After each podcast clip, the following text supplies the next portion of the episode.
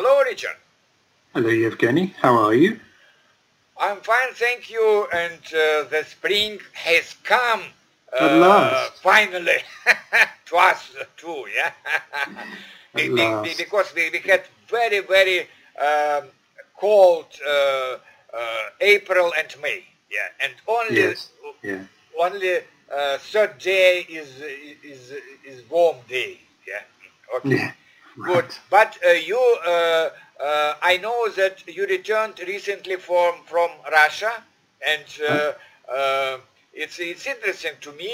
Uh, uh, two uh, two questions first, first of all. Uh, uh, what was the weather like in Russia during your uh, your journey, your trip, and how many times have you been to Russia so far? So the weather.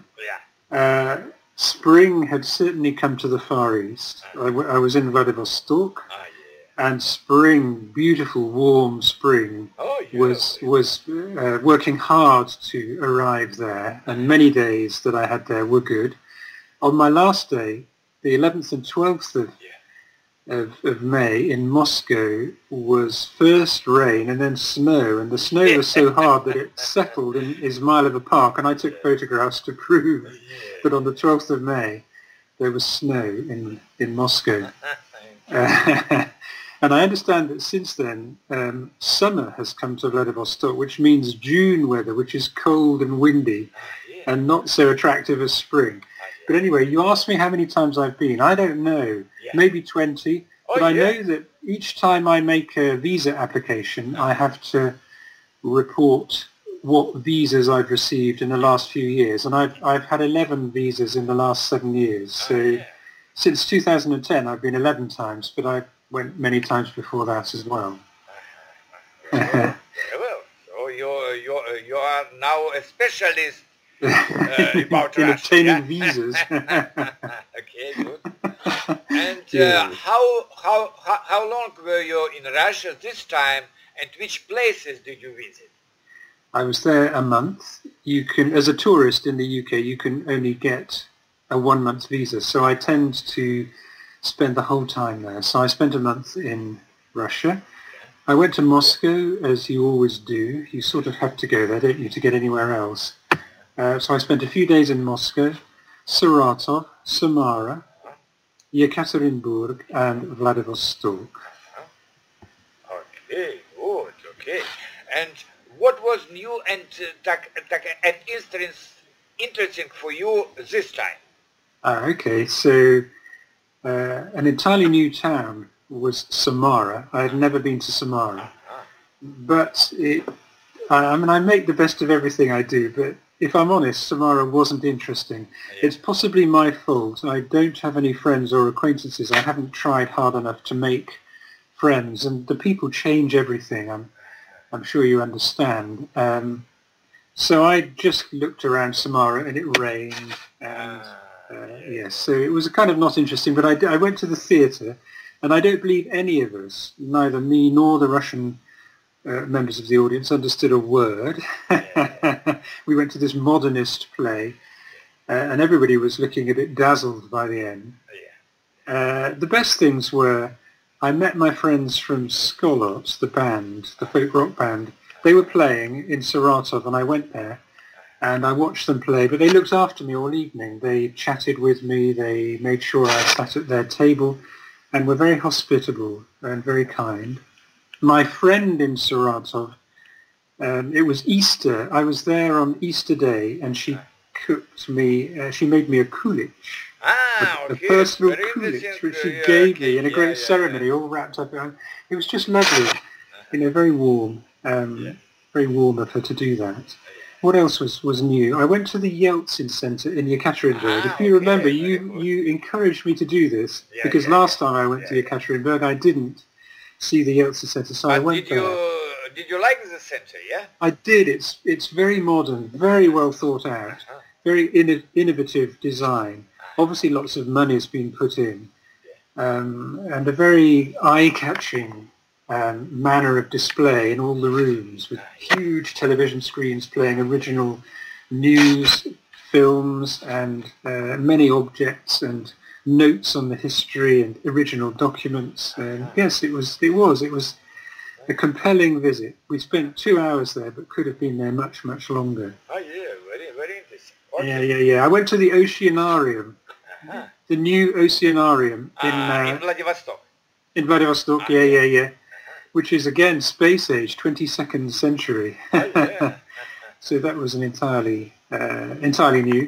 In Moscow, uh, Yevgeny, I went to Stalin's bunker near my hotel in Izmailova, which uh, was built underneath a football stadium. The football stadium was built as a as a way of um, fooling, tricking the locals into believing that the building project, the enormous building project that was going on, was really only building a football stadium, but actually they were building this vast network of uh, offices and tunnels going right from Ismailova to Red Square uh, underneath the football stadium. So I went and had a tour there.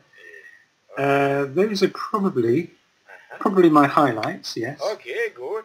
Uh, but uh, did you have any difficulties with Russian officers or Russian people?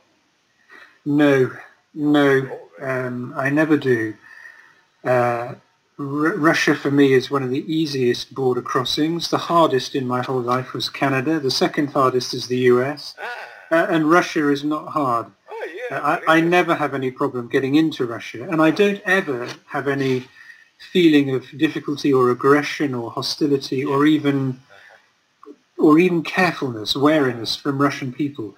Uh, the politics are different, aren't they? Uh, yeah, politics yeah, is yeah, one thing and people are another. The Russian people are uh, simply warm and welcoming and hospitable to me Ah, all the time. Yes. Yeah. I'm- noticed I'm- more. I'm glad It- to, to, to hear of it. I tell you what I did notice. I noticed more um, National Guard, more police, and Ah, more security guards everywhere. So new security guards in my hotel in Moscow. On the streets, especially in Vladivostok for some reason, many police walking in threes, always groups of three. And often, I mean every every minute or two, you would see a group of, of police who were on duty uh, but you know, just walking, just patrolling, and uh, you know, the atmosphere didn't change. And I would say, I mean, I must say also that I was in Vladivostok on the 9th of May, and the atmosphere at the at the the parade was just so friendly and warm and quiet, very peaceful. Nothing at all like I'm sure Western people think that Russians just like to show off tanks and you know, um, exhibit their war machine. But in fact, this was a friendly family Uh-huh. uh, occasion when people recollected their relatives who'd died. Um, no, I only ever feel warmth and welcome in Russia. Very good, very good. But what what what advice uh, can you give for people who are going to visit Russia? I suppose it depends why you go. Um, and, and whether you speak Russian or not. If you do, if you speak Russian, then uh, my best advice is to find people to meet. It's quite easy to find people on social media or somewhere, um, or on language websites, and find them to meet in person because Russians in person are so warm and generous and any you know in every town I go to that's the case. If you don't speak Russian I can't remember what it's like actually. Uh, yeah. I know when I didn't speak Russian I just felt frustrated because I enjoyed looking at um, at, at Russia but I was like an outsider. Uh, I, don't- I don't Evgeny I don't know.